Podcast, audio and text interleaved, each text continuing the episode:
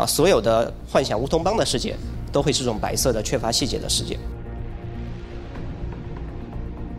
但我们还有不同的未来，希望能够看到一些有细节的、有趣的未来。未来的城市，到底是一个人的城市，还是一个 AI 的城市？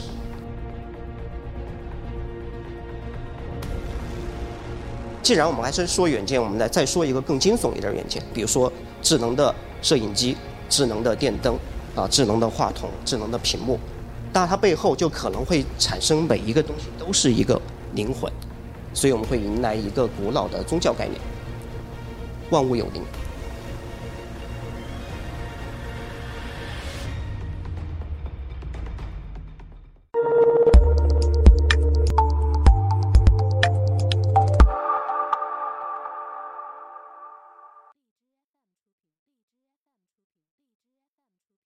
我今天这个主题也是在讲城市的变与不变啊，呃，讲一个科幻的故事。我今天不是以一个规划师的身份，或者一个城市大数据的研究者的身份站在这里，啊，我是一个科幻的爱好者站在这里。我们在一些科幻作品当中啊，去说啊我们的美好的未来，啊，实际上它都会呈现出这样一个白色的景象，啊，都是这种样子的感觉。为什么是这种样子感觉？大家可以想一想，假设说让你去设想。你死后上了天堂，你眼中浮现的画面是什么？啊，其实是没有，对吧？你会是一片白色，因为你根本想象不出细节。啊，所有的幻想乌托邦的世界都会是这种白色的、缺乏细节的世界。啊，但我们还有不同的未来。那就有一些人就觉得希望能够看到一些有细节的、有趣的未来。比如说，如果我们的科技文明在第一次工业文明之后，它没有向现在这条路走，那我们就看到了像这种。朋克啊，蒸汽朋克，表现为比如说英国的维多利亚时代啊，美国的西部大开发或者日本的大正年代啊，齿轮、蒸汽机、飞空艇啊等等等这种东西，啊，这些有一些电影啊、游戏啊都是这种主题的。那还有另外一种可能，五十年代的时候啊，原子能的快速发展啊，以及对于冷战的各种恐惧啊，带来了这样一个持续到现在的一个废土风啊，原子朋克，比如说。呃，前几年一个很火的电影啊，《Mad Max》啊，还有我很喜欢的游戏啊，《辐射》啊，这都是关于废土风的啊，这个原子朋克的作品。啊，还有现在最时髦的啊，赛博朋克，我就不去讲了。比如说《黑镜》啊，呃，《银翼杀手》啊，这都是最近大热的影视作品，都在描绘一个在我们这个智能化的世界，如果我们的走势会怎么怎么样的话，我们的世界会怎么怎么样啊？它。所谓的朋克，更多的是从一种反思，呃，社会反思的角度来去看待它。所以我想说这个问题：当我们去研究城市的远见的时候，实际上就是一个劳动的过程。我们的世界只会有一个选择，但是我们的大脑会有无数种选择，它构建了一个关于未来的一个管道。我们只能经历一种人生，但是我们可以在我们的作品、在我们的幻想、在我们合理的推理的角角度，给我们各种不同的未来。比如说蒸汽朋克的未来、原子朋克的未来，或者乌托邦的未来。所以，当我们再再回到这样一个观点之下，我们来想一想，过去的人是怎么想象我们的现在？他们想象的现在和我们的现在是一样的还是不一样的？会给我们什么样的启示？那我们想说的是，现在的谈论这个话题有一个很强烈的现实意义，就是我们现在存在一个泛在感知、万物互联和人工智能的一个周期。啊，在这个周期、这个时期，我们实际上让我们走到了一个智能化的门槛。我们的智能化会给我们一个什么样的未来的分界点？所以我我这就回到我刚才说的，一百年前的人怎么看我们，可能会给我们去看我们的未来一些启示。一八九九年，欧洲的一些插画家、未来学家、博物学家，他们做了这样一组明信片。啊，一八九九年做了一个明信片，这一组明信片想象的是两千年。两千年，我们的时代会是什么样子？所以我们看到了这样一些图景，比如说家政的机械化、可视的通信系统、广播电视、自动步行系统、啊电磁轨道交通、水陆两栖交通、啊航空公共交通、航空公共交通，啊，所以是这样一个样子。所以对于他的分析，其实我们有两个结论：第一个，就是在过去。他们所想象的未来，或者他们试图拥有的一个未来，在应用上面主要集中在交通、通信、家政和娱乐上。而它所涉及到的科技，啊，我们的实际的人类的走向也是在这几个方向发生了一些巨大的改变。但是我们使用的科技跟它不一样，我们的能源发生了革命，我们的通信技术发生了革命，我们的电子和材料发生革命。所以，尽管我们在应用上面有相似的选择，但是我们在规模、在介质、在交互的手段和速度上都实现了对于一百年前的人他所设想未来的超越。第二个启示是，过去的人所设想的未来和我们这一百多年的发展，将我们的城市分成了两类空间。一类空间我把它叫做动空间，主要面向出行和连接。在这一百年当中，我们产生了大量的新生的城市的设施，高速公路、高速铁路、空港、交通枢纽、空间站、大型的基础设施、流水线工厂，这是一百年之前是没有的。但是我们还有一些空间没有发生什么大的变化。两千多年以前，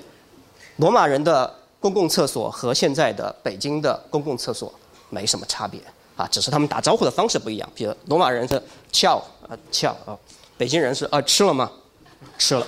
对吧？就这样的差别，但没有本质的差别。所以呢，我们说了，那我们现在去讲未来的城市远见，我们必须基于一个巨大的一个前提来去说它：未来的城市到底是一个人的城市，还是一个 AI 的城市？我们必须对它做不同的选择。如果智能化是我们的未来，我们会面临一个什么样的未来？我们来想一想，是不是所有的东西都智能化了？它是我们的目的吗？一百多年以前，我们街头在伦敦的街头出现了这个红色的电话亭，这是当时最智能化的街道家具。